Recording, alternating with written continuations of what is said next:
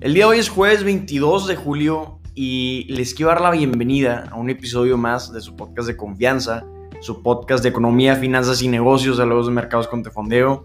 El día de hoy es el episodio número 42, entonces les quiero dar las gracias, como siempre, por todo su apoyo, toda su retroalimentación, que nos ayudan a seguir creciendo, nos ayudan a seguir mejorando para continuar creciendo esta increíble comunidad de inversionistas de la cual nos encanta formar parte. Empezamos.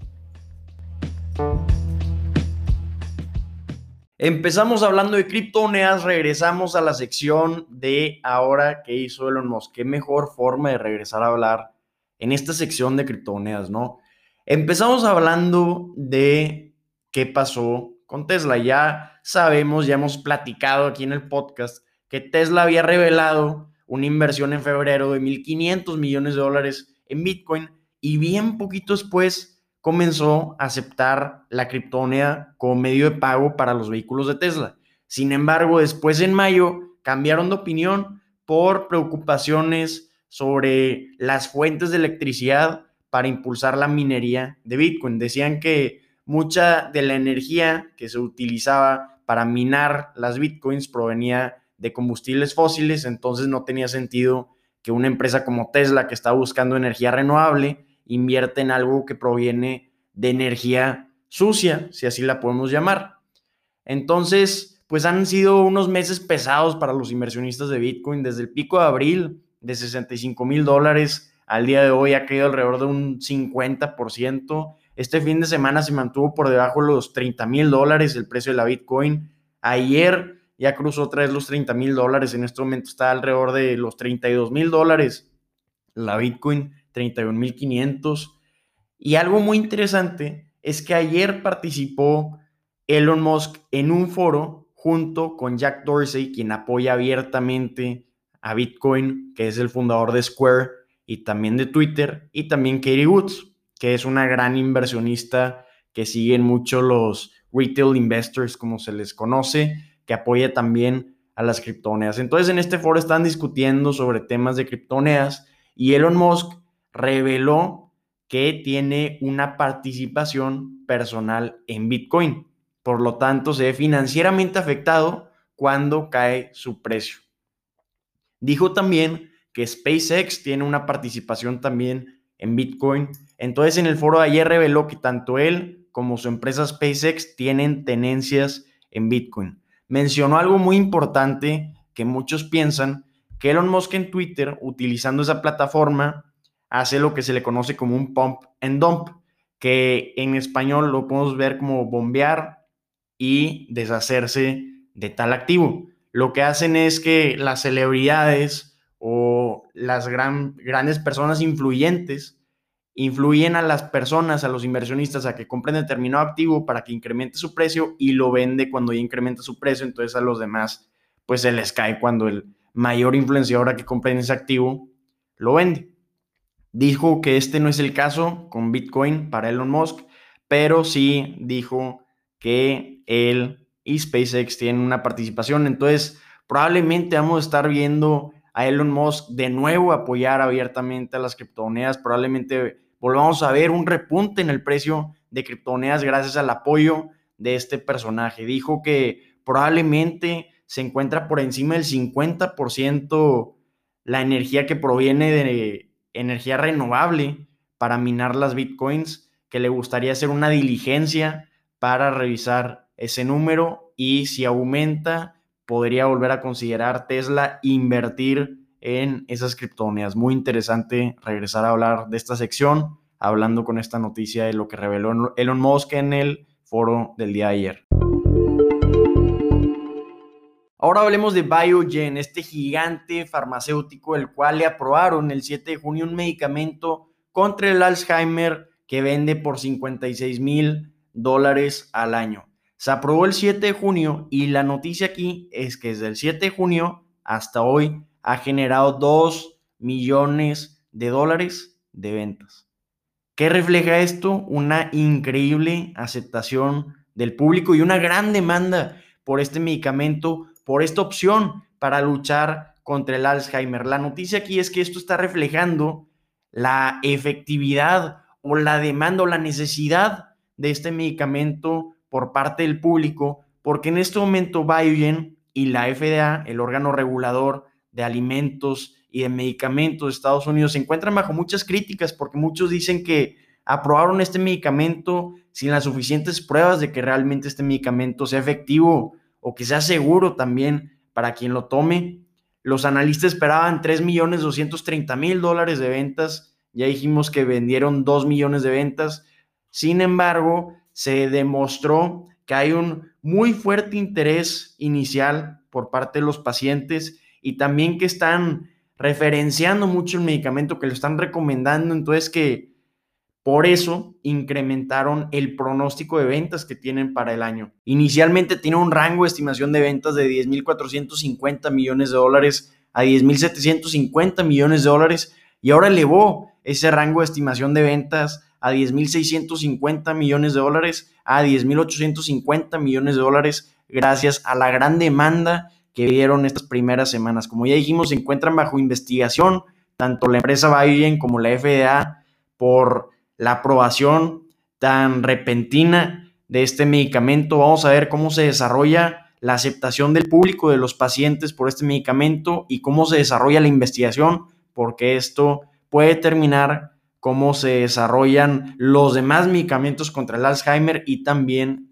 el de Biogen que estamos viendo actualmente.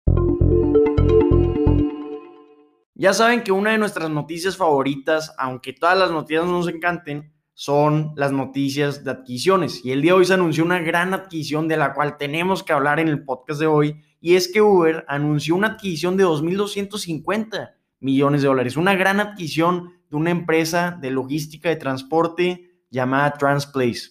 Esta adquisición tiene objetivo que se integren los activos y la operación de esta empresa a la división de fletes, a la división de camiones de Uber llamada Uber Freight. Esto es una gran noticia para Uber, aunque las acciones cayeron levemente tras el anuncio de esta adquisición. Cuando una empresa anuncia que va a adquirir a otra, normalmente sus acciones caen un poco o caen mucho, determinando si el público inversionista determina si es necesaria la adquisición o no. Aparentemente al público le gustó esta adquisición porque cayeron solo levemente las acciones de Uber. El acuerdo va a ser pagado con 750 millones de dólares en acciones de Uber y el resto va a ser pagado en efectivo. Es un movimiento pues poco común para Uber debido a que se están deshaciendo de sus activos que no le están generando utilidades. Ya vimos que se hicieron el año pasado de la unidad de autoconducción debido a que les, les costaba mucho Uber y gracias a eso no podían presentar utilidades también se hicieron del segmento de taxis voladores y ha estado concentrándose en Uber Eats y en Uber de transporte. Entonces ahora quieren también ponerse en el negocio de fletes, en el negocio de logística y es por eso que están adquiriendo a Transplace por 2.250 millones de dólares. Uber tiene la intención de presentar utilidades ya el año que entra, entonces por eso los inversionistas tienen los ojos bien puestos en los resultados de Uber, en cómo está comportando en su actividad de fusiones y adquisiciones o también su actividad de vender parte de sus activos que no le están generando, porque todo esto va a determinar cuándo Uber va a lograr presentar utilidades. Vamos a ver si esta adquisición se, se aprueba por eh, los órganos reguladores, porque recordemos que se debe aprobar antes de que se concrete esta adquisición, pero gran adquisición por parte de Uber para incrementar la actividad que tiene en Uber Freight que lo va a ayudar a que presente utilidades este segmento de negocio de Uber. Algo que me llama mucho la atención es la empresa Didi. Sus acciones van cayendo un 8%, más de 8% el día de hoy. Vamos a platicar por qué. Para eso tenemos que irnos desde el principio, cuando comenzó su oferta pública inicial. Fue muy interesante el proceso de oferta pública inicial de Didi. Se reunió con los bancos de inversión Goldman Sachs, Morgan Stanley y JP Morgan para que guiaran a la empresa en su, en su proceso para cotizar públicamente a fines del año pasado. Estaban buscando cotizar en Hong Kong o estaban buscando cotizar en Estados Unidos y hasta buscaban una evaluación de 100 mil millones de dólares. Sin embargo, ya se había definido en marzo que se iban a concentrar en Estados Unidos porque ahí las reglas para hacer la oferta pública inicial eran más flexibles y aparte como aquí en Estados Unidos ya cotizaba Uber, pues pensaban que le iban a dar una mejor valuación a la empresa Didi que a la que le podían dar en Hong Kong. En Hong Kong quería cotizar Didi, pero la empezaron a cuestionar sobre si cumple realmente con los requisitos de regulación de China. Entonces, para evitarse eso, pues se fueron para Estados Unidos, quisieron hacer su oferta pública inicial, pero recibieron la advertencia de la, de la Administración de Ciberespacio de China. Le dijeron, está bien, no estamos en contra de tu oferta pública inicial, pero arregla, por favor, tus procesos de cómo procesas o administras los datos de los usuarios. Entonces, básicamente, la Administración de Ciberespacio de China se puede interpretar que le dio un aviso a Didi que no haga su oferta pública inicial hasta que arregle este problema.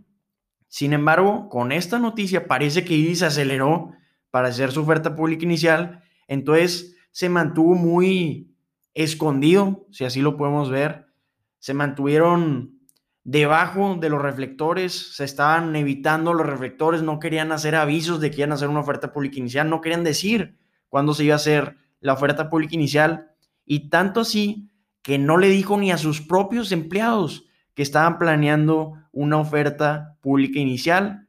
Hasta la medianoche del 30 de junio les dio un aviso a los empleados a medianoche que ya iban a hacer su oferta pública inicial. Después ya se hizo la oferta pública inicial el primero de julio. Vimos cómo incrementaron 16% las acciones, pero ese mismo día la Administración de Ciberespacio de China anunció que iban a poner en bajo investigación a la empresa Didi para salvaguardar la seguridad nacional y proteger el interés público.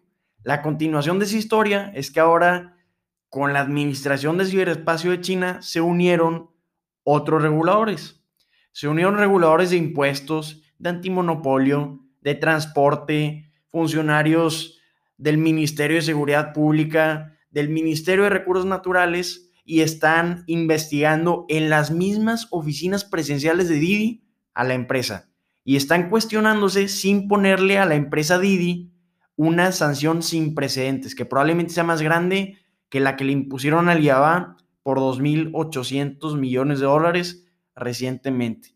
También recordemos que cancelaron la oferta pública inicial de Ant Financial Group de Jack Ma, el fundador de Alibaba. Entonces, ¿qué podríamos ver con estas sanciones? Podríamos ver pues una sanción monetaria o podría también inclusive incluirse la opción de sacar a la empresa de la bolsa.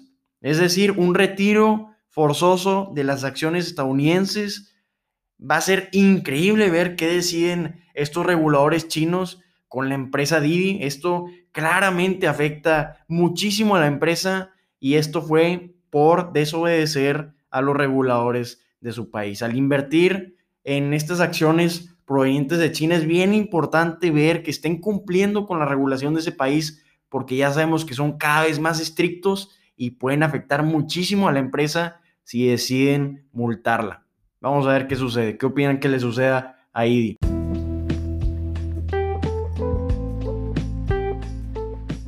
Amigas y amigos, estas son las noticias que tienen que saber el día de hoy. Si les gustó esta información, si les gustó este contenido, los invito a compartirlo en todas sus redes sociales. Nos ayudan muchísimo cuando nos comparten porque nos ayudan a seguir publicando este contenido y a seguir creciendo esta increíble comunidad. Soy Eduardo y si tienen cualquier duda, comentario, retroalimentación, Estamos disponibles en Instagram como arroba de fondeo. Los invito a seguirnos y a mandarnos un mensajito de qué opinan del episodio de hoy. Hablamos mañana. Ánimo.